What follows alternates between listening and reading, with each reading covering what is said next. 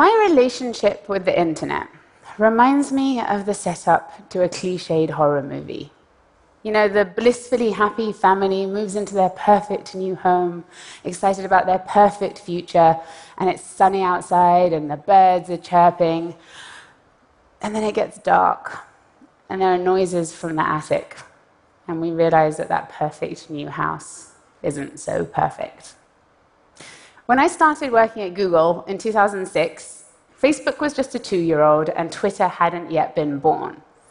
And I was in absolute awe of the internet and all of its promise to make us closer and smarter and more free. But as we were doing the inspiring work of building search engines and video sharing sites and social networks, criminals, dictators, and terrorists were figuring out how to use those same platforms against us. And we didn't have the foresight to stop them. Over the last few years, geopolitical forces have come online to wreak havoc. And in response, Google supported a few colleagues and me to set up a new group called Jigsaw, with the mandate to make people safer from threats like violent extremism, censorship, persecution. Threats that feel very personal to me because I was born in Iran and I left in the aftermath of a violent revolution. But I'd come to realize that even if we had all of the resources of all of the technology companies in the world, we'd still fail if we overlooked one critical ingredient the human experiences of the victims and perpetrators of those threats. There are many challenges I could talk to you about today. I'm going to focus on just two. The first is terrorism. So, in order to understand the radicalization process, we met with dozens of former members of violent extremist groups. One was a British schoolgirl who'd been taken off of a plane at London Heathrow as she was trying to make her way to Syria to join ISIS. And she was 13 years old. So I sat down with her and her father and I said, Why? And she said, I was looking at pictures of what life is like in Syria, and I thought I was going to go and live in the Islamic Disney world. That's what she saw in ISIS. She thought she'd meet and marry a jihadi Brad Pitt that goes shopping in the mall all day and live happily ever after.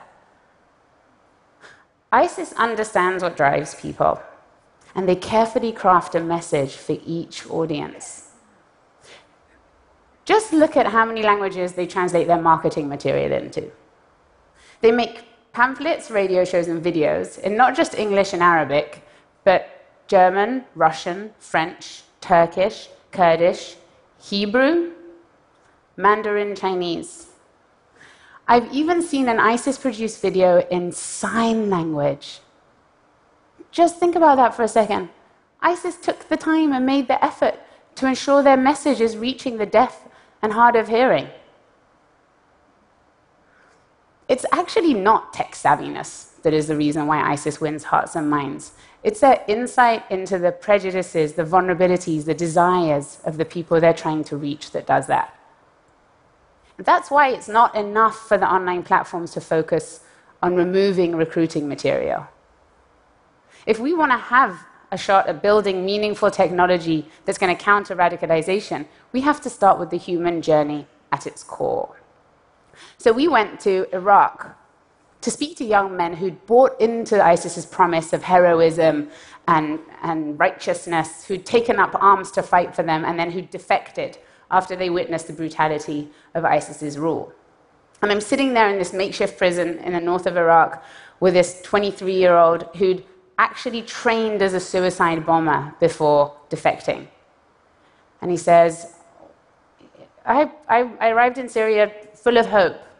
And immediately I had two of my prized possessions confiscated my passport and my mobile phone.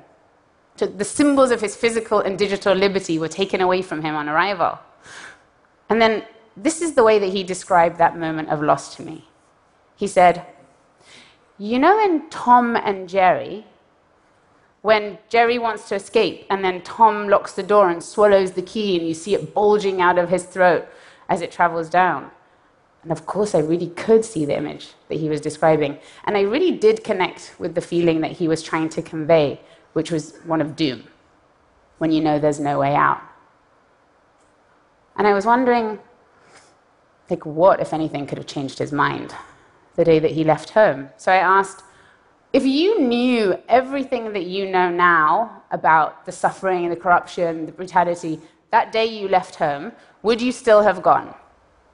And he said, Yes. I thought, Holy crap, he said, Yes. And then he said, At that point, I was so brainwashed. I wasn't taking in any like, contradictory information. I couldn't have been swayed. Well, what if you knew everything that you know now six months before the day that you left? At that point, I think it probably would have changed my mind. Radicalization isn't this yes or no choice. It's a process during which people have questions about ideology, religion, living conditions, and they're coming online for answers, which is an opportunity to reach them. And there are videos online from people who have answers. Defectors, for example, telling the story of their journey into and out of violence. Stories like the one from that man I met in the Iraqi prison. There are locals who've uploaded cell phone footage of what life is really like in the caliphate under ISIS's rule. There are clerics who are sharing peaceful interpretations of Islam. But you know what? These people generally don't have the marketing prowess of ISIS. They risk their lives to speak up and confront terrorist propaganda, and then they tragically don't reach the people who most need to hear from them. And we wanted to see if technology could change that. So in, in 2016, we partnered with Moonshot CVE to pilot a new approach to countering radicalization called the redirect method. It uses the power of online advertising to bridge the gap between those susceptible to ISIS's messaging and those credible voices that are debunking that messaging. And it works like this someone looking for extremist material, say they search for how do I join ISIS, will see an ad appear that invites them to watch a YouTube video of a cleric, of a defector, some, someone who has an authentic answer. And that targeting is based not on a profile of who they are, but of determining something that's directly relevant to their query or question. During this, our eight week pilot in English and Arabic, we reached over 300,000 people who had expressed an interest in or sympathy towards a, a jihadi group. These people were now watching videos that could prevent them from making devastating choices. And because violent extremism isn't confined to any one language, religion, or ideology, the redirect method is now being deployed globally to protect people being courted online by violent ideologues, whether they're Islamists, white supremacists, or other violent extremists, with the goal of giving them the chance to hear from someone on the other side of that journey. Give them the chance to choose a different path. It, it turns out that often the bad guys are good at exploiting the internet, not because they're some kind of technological geniuses, but because they understand what makes people tick. I want to give you a second example online harassment. Online harassers also work to figure out what will resonate with another human being, but not to recruit them, like ISIS does, but to cause them pain. Imagine this you're a woman, you're married, you have a kid. You post something on social media, and in a reply, you're told that you'll be raped, that your son will be watching. Details of when and where. In fact, your home address is put online for everyone to see. That feels like a pretty real threat. Do you think you'd go home? Do you think you'd continue doing the thing that you're doing? Would you continue doing that thing that's irritating your attacker? Online abuse has become this perverse art of figuring out what makes people angry, what makes people afraid, what makes people insecure, and then pushing those pressure points until they're silenced. When online harassment goes unchecked, free speech is stifled. And even the people hosting the conversation throw up their arms and call it quits, closing their comment sections and their forums altogether. That means we're actually losing spaces online to meet and exchange ideas. And where online spaces remain, we descend into echo chambers with people who think just like us. But that enables the spread of disinformation. That facilitates polarization. What if technology instead could enable empathy at scale? This was the question that motivated our partnership with Google's counter abuse team, Wikipedia, and newspapers like the New York Times. We wanted to see if we could build machine learning models that could understand the emotional impact of language. Could we predict which comments were likely to make someone else leave the online conversation?